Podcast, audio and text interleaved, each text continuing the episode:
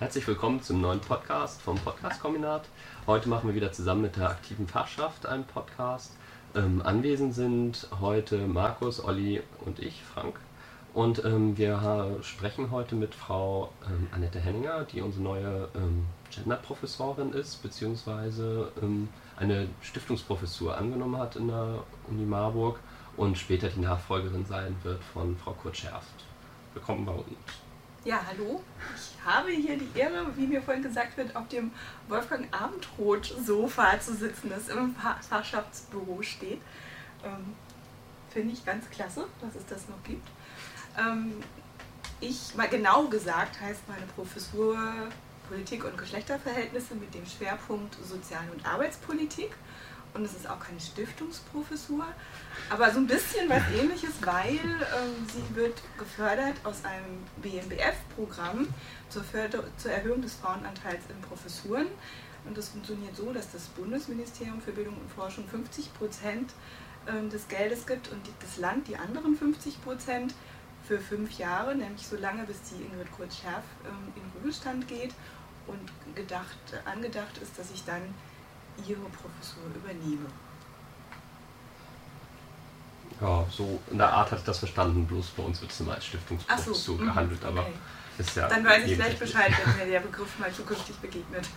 Genau. Ähm, erstmal herzlich willkommen natürlich an unserer Universität. Ähm, ich wollte jetzt erstmal fragen, was Sie ähm, im nächsten Semester machen. Sie fangen ja jetzt im nächsten Semester schon mit Ihren Lehrver mhm. äh, mhm. Lehrveranstaltungen an. Ähm, was Sie anbieten, wie Sie Ihre Seminare strukturieren wollen ähm, und was für Sie vielleicht auch ein gutes Seminar ausmacht. Mhm. Also erstmal, was biete ich für Seminare an im nächsten Semester? Ich mache ein Pro-Seminar ähm, Politik und Geschlechterverhältnisse, das kombiniert ist mit der Vorlesung, die Ingrid Kurz-Scherf machen wird im Wintersemester. Dann mache ich ähm, ein weiteres Pro-Seminar ähm, zum Thema Wohlfahrtsstaatstheorien und ein ähm, Seminar im Masterstudium zum Thema Politik, äh, politische Institutionen und Geschlechterverhältnisse und ein Forschungskolloquium für ähm, fortgeschrittene Masterstudierende und Promovierende ähm, zum Thema qualitative Sozialforschung äh, in der politikwissenschaftlichen Geschlechterforschung. Nageln Sie mich noch nicht auf die genauen Titel fest und auf für welche Studiengänge dann diese Veranstaltungen zugelassen ähm, sein werden. Äh, ich habe Ihnen ja vorhin schon gesagt, dass ich noch dabei bin, die Prüfungsordnung zu lernen, die es hier gibt. Und ähm, das werde ich alles mit der Frau El-Masri nochmal absprechen und das wird dann im elektronischen Vorlesungsverzeichnis korrekt auftauchen. ähm, wie stelle ich mir ein Seminar vor? Ich habe so eine Grundausbildung in Hochschuldidaktik und ähm, lege sehr viel Wert auf das, was in der Hochschuldidaktik aktivierende Lehre heißt. Das heißt darauf, dass die Studierenden auch wirklich aktiv mitmachen und nicht nur da sitzen und zuhören. Und ich habe ähm, in der Vergangenheit den Luxus genossen, dass ich Lehraufträge nur hatte, also dass ich nicht äh, lehren musste, sondern lehren durfte. Und das hat mir immer viel Spaß gemacht. Ähm, und dort habe ich ganz viel mit Arbeitsgruppen gearbeitet, wo die Studierenden dann halt zu bestimmten Fragen selber Dinge erarbeitet haben und es dann im Plenum vorgestellt haben, wo viel diskutiert wurde. Also meine Seminare sahen nie so aus, dass ich da vorne stand und irgendwas erzählt habe. Das finde ich langweilig und das finden meistens auch die Zuhörerinnen und Zuhörer langweilig. Mhm. Gut ähm, zu ihrem Schwerpunkt selber. Ich habe mir mal ihre Veröffentlichungsliste mhm. angeguckt und ähm, da geht es viel darum, um Liebe und Arbeit und mhm. wie man ähm, Arbeit in gleich, ähm, also in Paaren sozusagen unter den Hut bringen kann, dass beide eine Karriere machen mhm. können. Ähm, können Sie uns dazu noch etwas erzählen, wo es dahin geht vielleicht auch? Mhm. Ähm, das ist äh, meine momentane äh, Stelle auf die sich beziehen. Also Sie haben wahrscheinlich meine Homepage am Wissenschaftszentrum Berlin angeguckt. Genau. Da arbeite ich in einer ähm, Nachwuchsgruppe mit dem schönen Namen Liebe, Arbeit, Anerkennung, wo es um Anerkennungsverhältnisse in Doppelkarrierepaaren geht. Das war der Begriff. Mhm. Und ähm, da fragen wir danach, ähm, wie sich Partner in solchen Beziehungen wechselseitig, also wofür die sich wechselseitig anerkennen, wofür eben nicht, welche Rolle dabei auch ähm, sozialstaatliche Anerkennungsverhältnisse, die so institutionalis institutionalisiert sind in rechtlicher Form, Sozialrecht, Familienrecht, Arbeitsrecht, welche Rolle das spielt in den Paarbeziehungen und auch welche Rolle Anerkennungsverhältnisse in, ähm, in Arbeitsorganisationen spielen.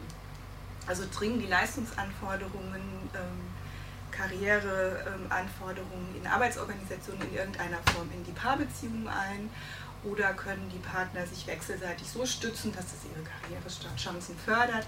Das sind so die Fragen, die uns da beschäftigen. Und in diesem Projekt bin ich für den Sozialstaatsteil zuständig. Da haben wir uns vor allen Dingen mit der aktuellen Familienpolitik beschäftigt, mit den allen, all den wunderschönen Reformen, mit denen Ursula von der Leyen uns beglückt hat in den letzten Jahren.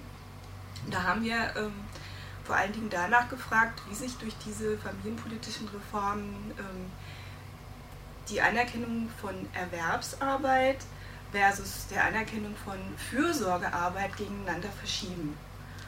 Und ähm, da kann man beispielsweise bei dem neuen Elterngeld ähm, feststellen, das ist ja nun ein einkommensabhängiges Elterngeld. Das ist zwar eine Anerkennung für Fürsorgearbeit, aber Voraussetzung ist eine vorausgegangene Erwerbstätigkeit. Und da gibt es eine Verschiebung zu vorher. Das alte Erziehungsgeld war ja eine Transferleistung, die für Care-Tätigkeiten an sich ähm, geleistet wurde. Und da gibt es schon auch ähm, eine Verschiebung in Richtung ähm, eine Aufwertung von Erwerbsarbeit für den Bezug von Erziehungsgeld, die so ähm, parallel läuft mit der allgemeinen Arbeitsmarktaktivierung, wie man sie im Zuge der Wohlfahrtsstaatsreform beobachten kann. Und ähm, ein weiterer Teil meiner Aufgaben in diesem Projekt war, ähm, dass ich in diesem sogenannten Paarteil eingesetzt war, wo wir Interviews mit Doppelkarrierepaaren gemacht haben. Also ich habe ähm, ganz, ganz viele Interviews immer mit anderen Menschen gemacht, was ich auch super spannend finde. Und es ist eher ungewöhnlich, ähm, dass ich mich heute in der Situation befinde, selber interviewt zu werden. Und meine Schwerpunkte hier in den nächsten Jahren werden sein, ich werde natürlich hier diese Lehrveranstaltungen anbieten zu meinen ähm, Arbeitsschwerpunkten, Politik und Geschlechterverhältnisse, ähm, das Thema Arbeit, also Arbeitspolitik, Arbeitsmarkt. Ich habe auch ziemlich viel in der Arbeitsindustriesoziologie geforscht, das werde ich sicher auch da immer mal einbringen. Familienpolitik kommt jetzt aus dem letzten hm. Projekt ähm, um Familienpolitik zu verstehen, muss man eben auch äh, verstehen, wie hat sich Familie gewandelt, wie haben sich Paarbeziehungen gewandelt. Da kommt dann auch wieder so ein bisschen Paar- und Familiensoziologie mit rein. Ähm, qualitative Sozialforschung ist einer meiner Schwerpunkte, werde ich jetzt bei diesem Forschungskolloquium einbringen.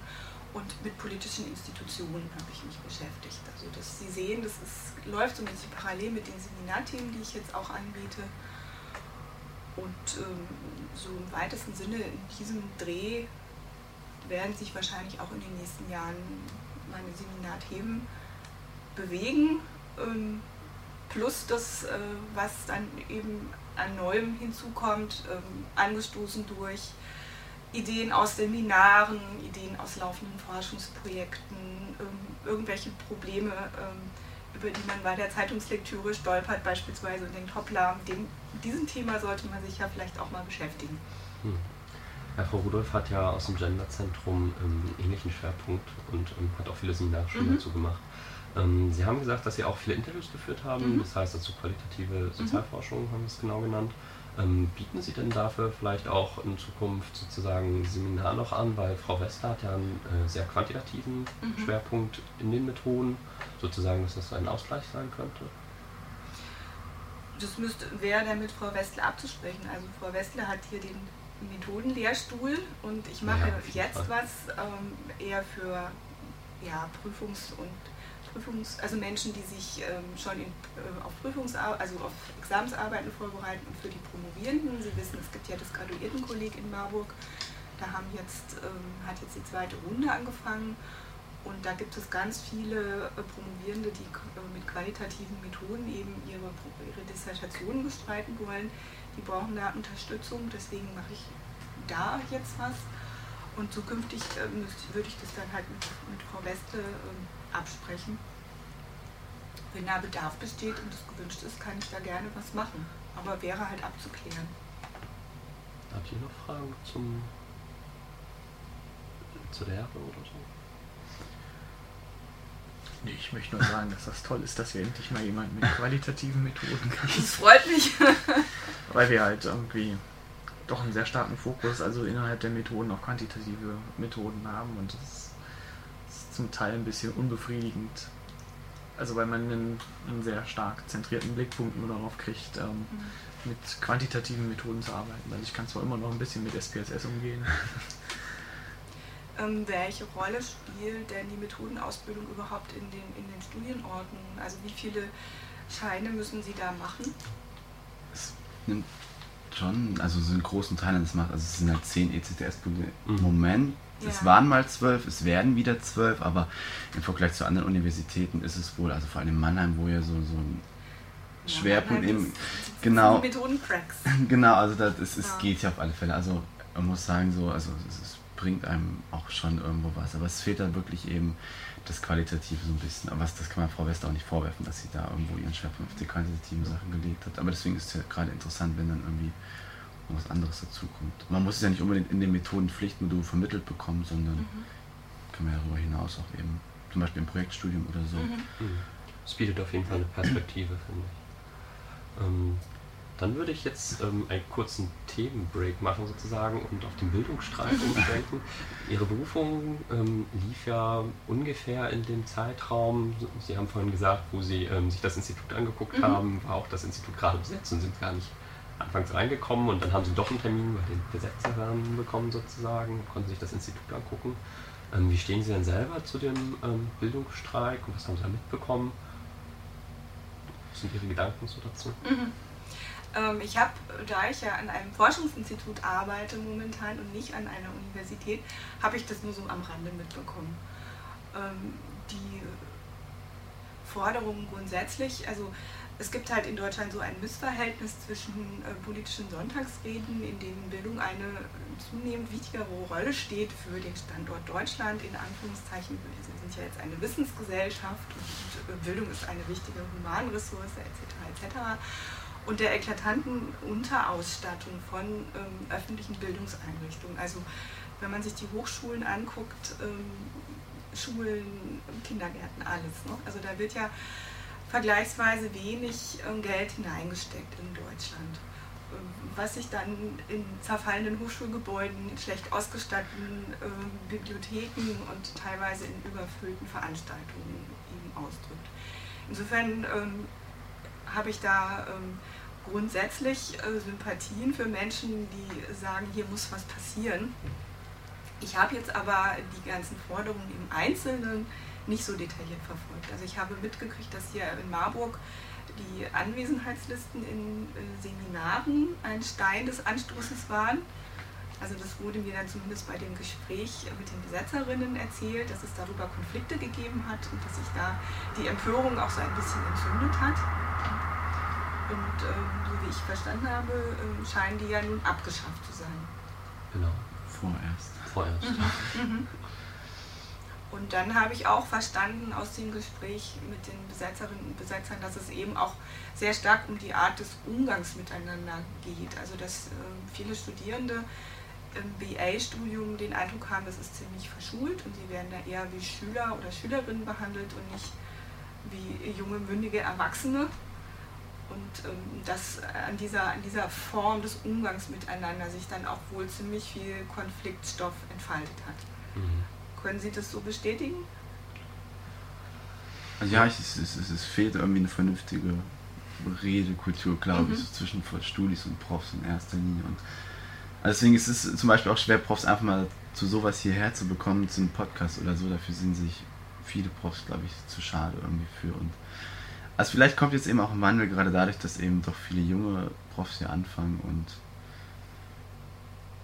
also eben vielleicht ist, äh, regeln sich die Probleme mehr oder weniger auch von alleine, eben dadurch, dass jetzt diese Umstrukturierung hier da war und aber es hat einfach gefehlt, so dieses, dass man irgendwie mit dem Profs mal wirklich redet und sich vor allem ernst genommen fühlt. Mhm. In den Gremien und so, man, man diskutiert irgendwie zwei Stunden lang, macht seine Standpunkte klar, wo man irgendwas total scheiße findet und dann entscheiden die Profs dann doch komplett anders und sagen, so, ja, wir haben das so akzeptiert, was ihr gesagt habt und aufgenommen, aber äh, ist uns halt trotzdem irgendwie egal. Und dann fühlt man sich halt irgendwie so ein bisschen vom Kopf gestoßen, doch sehr oft. Mhm.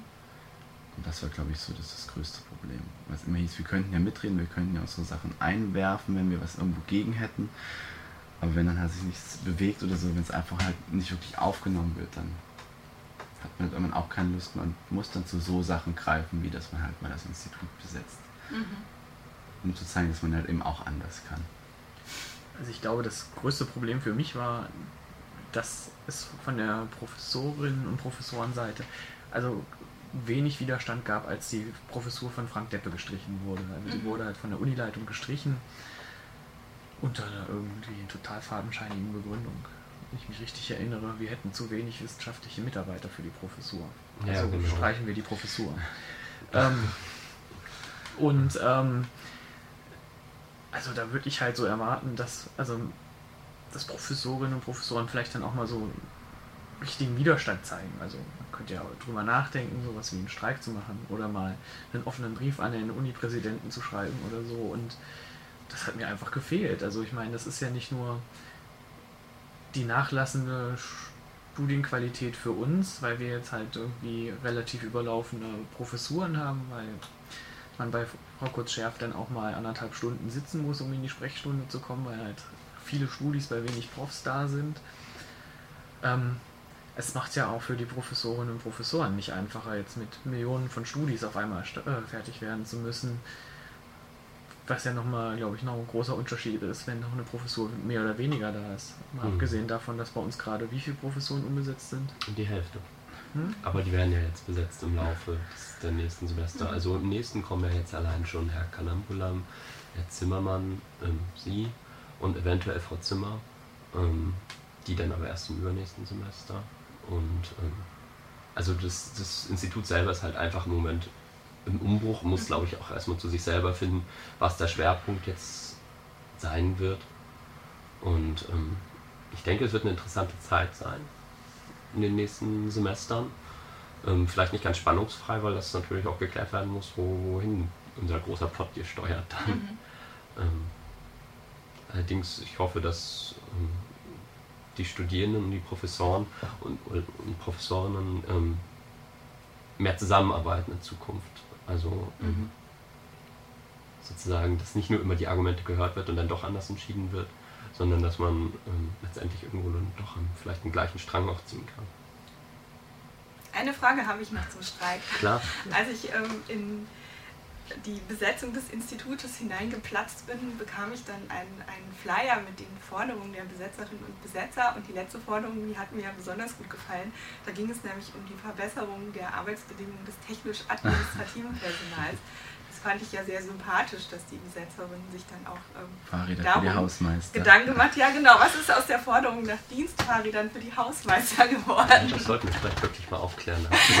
das weiß, ist das durchgegangen. Also das war halt einfach, weil wir eben im Zuge der Besetzung auch viel mit den Hausmeistern nichts zu tun hatten, weil ja. die ja dafür da sind, die Räumlichkeiten abzuschließen abends und so und dann haben wir mit denen ein bisschen so, so gesprochen und sie meinten auch, dass ihre Situation irgendwie auch nicht so toll wäre, die Ausstattung. Sie müssten wegen jeder Schraube quasi irgendwo anrufen und mhm. quasi erbetteln und dann kam halt eben auch einer der Hausmeister darauf, dass sie irgendwie nicht nur dieses Gebäude haben, sondern eben auch das Gebäude für Kunstgeschichte und das Gebäude für Gäste irgendwie, was irgendwo weiter um am Berg ist. Und er meint, wenn da quasi sich jemand ausgeschlossen hat, muss er von hier da hochlaufen und dann wieder zurück. Aber er hat halt mhm. kein Fahrrad, das bekommt er irgendwie nicht. Und dadurch kam dann diese Forderung, dass man doch den Hausmeistern irgendwie mal Dienstfahrer zur Verfügung stellt, weil das ist nun nicht wirklich so ein hoher Preisposten. Mhm. Und, und soweit ich weiß, sie haben einen Antrag gestellt und das wäre wohl auch durchgegangen. Mhm. Aber ich habe es bisher noch nicht rumradeln sehen. Also. Das war halt auch, um den Bildungsstreik einfach auf eine breitere mhm. Ebene zu stellen. Also es, ein Bildungsstreik heißt ja letztendlich nicht immer nur, dass ähm, die Studis versuchen, für sich was zu erkämpfen, ähm, letztendlich, wenn das System verbessert wird, kommt es allen zugute. Erstmal dem, dem technisch-administrativen Personal, dem Mittelbau, der jetzt ziemlich geschröpft wird eigentlich, und letztendlich auch den Professoren und Professoren. Also das ist, die Uni ist halt eins sozusagen. Und naja, also das hat schon Auswirkungen darauf. Und ähm, ich denke, dass das da reingenommen wurde, auch wenn das irgendwie von vielen nicht verstanden wird, ist schon sehr wichtig. Ähm, weil die Studierenden alleine können nicht so viel erreichen. Mhm. Also Uni ist ja auch nicht nur Arbeitsplatz, also Das zumindest für Studierende. Also ich, in, der, in der Schulbildung gibt es ja immer die Forderung danach, dass Schule auch ein Lebensraum sein soll. Also wo man nicht nur lernt, sondern halt auch lebt. Und ähm, ich glaube, in der Beziehung ist es halt auch wichtig, einen vernünftigen Umgang miteinander zu kriegen und auch die Probleme der anderen halt auch mit in den Blick zu kriegen. Also in dem Fall, denn das technische administrative Personal hat natürlich auch seine Probleme und wenn wir was für die äh, Hausmeisterinnen und Hausmeister erreichen können, ist das doch ähm, selbstverständlich, dass wir das auch machen. Also zumindest für mich. Vor allen Dingen ist es ein ganz kleiner Posten, also ein Fahrrad. Mhm. Und das Gästehaus im- ist im alten botanischen Garten, da läuft eine halbe Stunde von hier. Und da wundern wir uns, warum er irgendwie die Tür nicht repariert kriegt, weil er keine Zeit mehr dafür hat.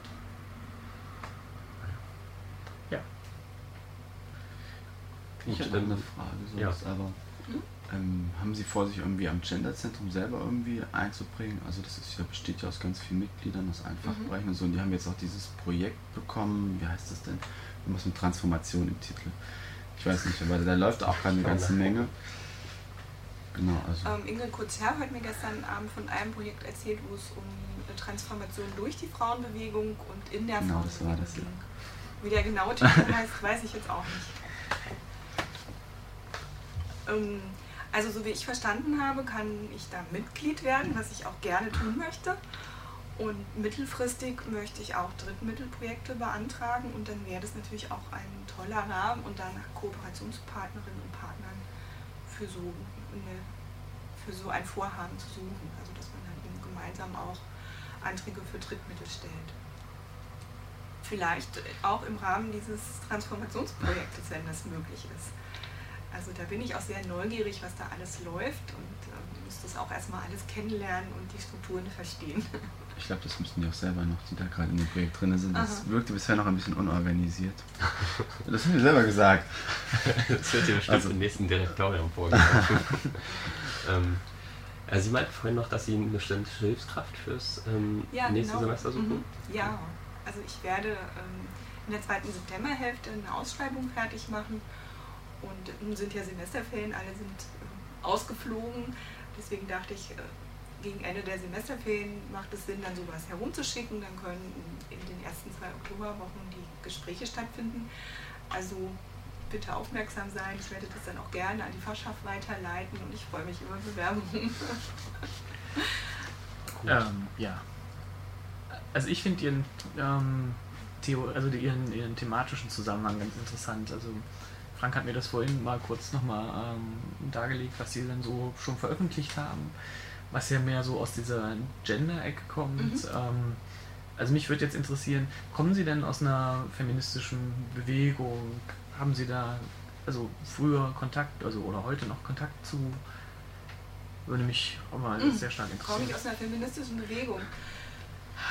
Meine K-Gruppen-WG, da hat mich damals leider ex exkommuniziert, als ich dann ähm, nach Berlin studieren ging und da lauter feministische Seminare besuchte und mich zu doll mit dem Nebenwiderspruch beschäftigt habe.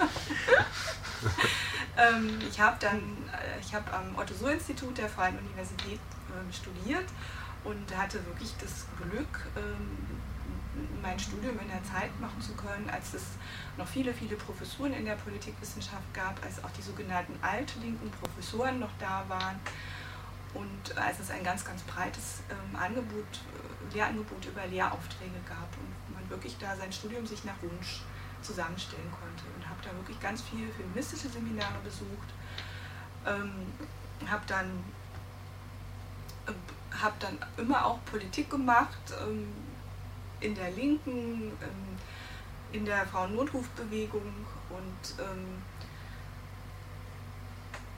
dann ein Stipendium von der Hans-Böckler-Stiftung bekommen für die Promotion. Mich dann bei der Stiftung sehr engagiert. Wir haben dann da ähm, ähm, Wissenschaftlerinnen-Werkstätten organisiert, also für ähm, Stipend Stipendiatinnen der Böckler-Stiftung. Und bin jetzt, ähm, da ist natürlich die Frage, ob das noch feministische Politik ist, ähm, bin ich aktiv in, in der Deutschen Vereinigung für politische Wissenschaft. Da bin ich in einem Gremium, das nennt sich Ständiger Ausschuss für Fragen der Frauenförderung. ähm, wo wir uns mit der Situation von Frauen in der Politikwissenschaft und eben auch in dieser Fachvereinigung beschäftigen, da Anlaufstelle sind und ähm, immer mal so kleine ähm, Anstöße geben zur Verbesserung der Situation von Frauen in der Politikwissenschaft. Wenn man sagen kann, was ja hier mittlerweile sehr schön ist an dem Institut, dass wir jetzt bald, glaube ich, wir haben sogar vielleicht schon die weibliche Mehrheit haben. Also das ist wirklich eigentlich sehr spannend zu sehen, dass eigentlich die letzten vier Jahre nur Männer hier aufgehört haben und jetzt wirklich viele Frauen, auch Frau Kirchner als Vertretungsprofessorin da war und so. Also da hat sich bei uns zumindest viel gewandelt, was auch die Studis, glaube ich, ganz schön finden. Als ich angefangen habe, gab es Frau Westle und Frau Kutschew, das waren die einzigen beiden Frauen. Mhm. Und dann Frau Koch-Baumgarten Koch Koch- Baumgarten noch.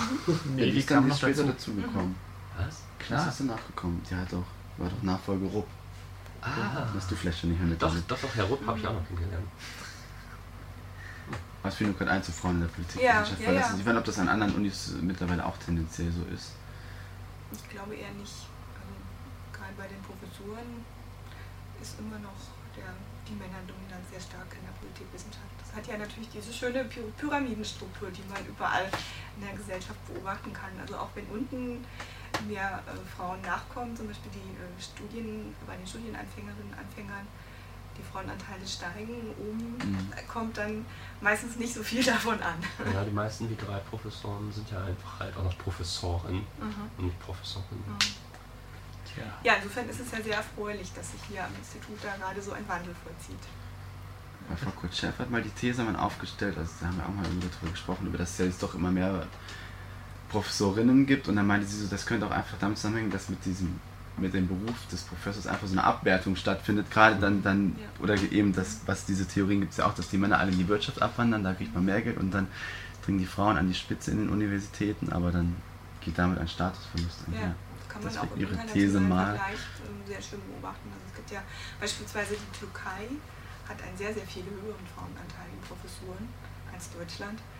Auch gerade in den naturwissenschaftlich-technischen Fächern, wo man bei uns die Frauen mit der Lupe suchen kann. Aber da muss man halt auch immer angucken, wie ist, ähm, ist der gesellschaftliche Status dieser Berufsgruppe, wie sind die Einkommen in diesem Bereich. Und das ist dann ähm, in einzelnen Ländern immer sehr unterschiedlich.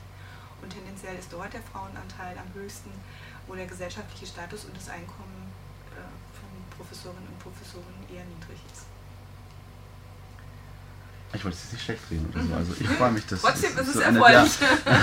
Also ich finde die Kritik ja auch durchaus berechtigt. Ja, ja. Also ich meine, wenn man sich jetzt den Qualitätsverlust in den Abschlüssen anguckt, wenn ich das mal so sagen darf. Also Uni ist halt nicht mehr Uni wie früher. Ohne jetzt zu sagen, dass früher alles besser war, aber ähm, also ich glaube, dass durch diese Verschulung und so ja schon auch die Anerkennung von universitären Abschlüssen auch abgenommen hat. Also Bachelor als dieses Ja, Bachelor soll ja auch berufsqualifizierend sein. Das steckt ja alles schon in dem Wort drin. Damals war, oder ein Studium ist ja eigentlich des Studiums wegen da. Ein Studium, um sich selbst zu finden letztendlich und, und sich selbst herauszubilden. Und wenn du drei Jahre eine Ausbildung machst zum Bachelor, dann ist das was anderes, als wenn du fünf Jahre oder viereinhalb Jahre dein Diplom machst. Meine ich ja. Und wenn man dann nicht mehr sozusagen Professor oder Professorin ist, sondern Ausbilder. Gut, es hat ja immer alles so zwei Seiten. Also Ja. Nach den alten Prüfungsordnungen hatte man ja dann auch die vielen Studienabbrecher, die niemals ähm, mit einem qualifizierenden Abschluss die Uni verlassen haben. Und eine Idee bei der Umstrukturierung war ja dann zumindest mit diesem BA-Abschluss den Leuten, die dann nicht weitermachen, hinterher schon mal ein Zertifikat in die Hand zu geben, mit dem sie sich dann auf dem Arbeitsmarkt um Stellen bewerben können. Hm. Ob das dann in, äh, sich so realisieren lässt, das steht nochmal auf einem anderen Blatt. Aber der vorherige Zustand war auch unbefriedigend. Ja, es hat halt immer zwei Seiten. Ja. Ja. Gut, bevor wir jetzt in politische Grundsatz zu tun haben, äh, würde ich sagen, wir machen erstmal Schluss. Vielleicht treffen wir uns ja nochmal Mhm. und ähm, wenn Sie noch irgendwas zum Schluss mitgeben möchten oder sagen möchten, können Sie das gerne machen. Ähm, Oh Gott. ansonsten danke dir, ähm, dass Sie da So waren. grundsätzliche Botschaften an die Welt fallen mir jetzt gerade nicht ein. Aber ähm, ja, vielen Dank für die Einladung zum Gespräch und ja, ich freue mich auf ein Wiedersehen im nächsten Semester. Gut, Ja. vielen Dank. Gut, und dann sagen wir Tschüss vom Podcast-Kombinat. Bis zum nächsten Mal. Musst du ja Stopp drücken. Ach so, ist auch noch. Oder nochmal draufklicken. Und jetzt hat er nicht aufgenommen.